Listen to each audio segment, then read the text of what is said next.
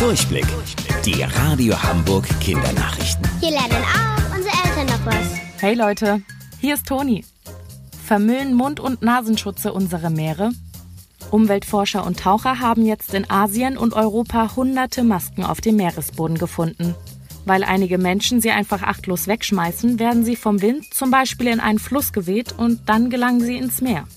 Das ist gar nicht gut für unsere Umwelt. Solche Plastikteile verrotten nämlich nicht wie eine Bananenschale oder ein Apfel. Bis so eine Schutzmaske sich aufgelöst hat, dauert es über 450 Jahre.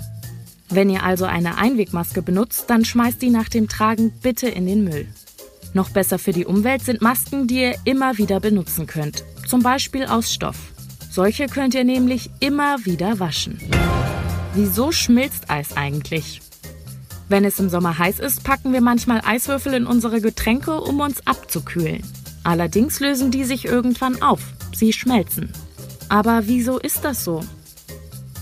Eis besteht aus lauter kleinen Kügelchen, die sich gegenseitig halten. Sie sind ganz dicht aneinander gekettet und deshalb ist das Eis auch so fest.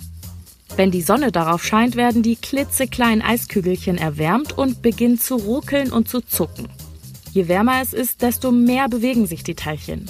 Am Ende sogar so doll, dass sie sich nicht mehr aneinander festhalten können.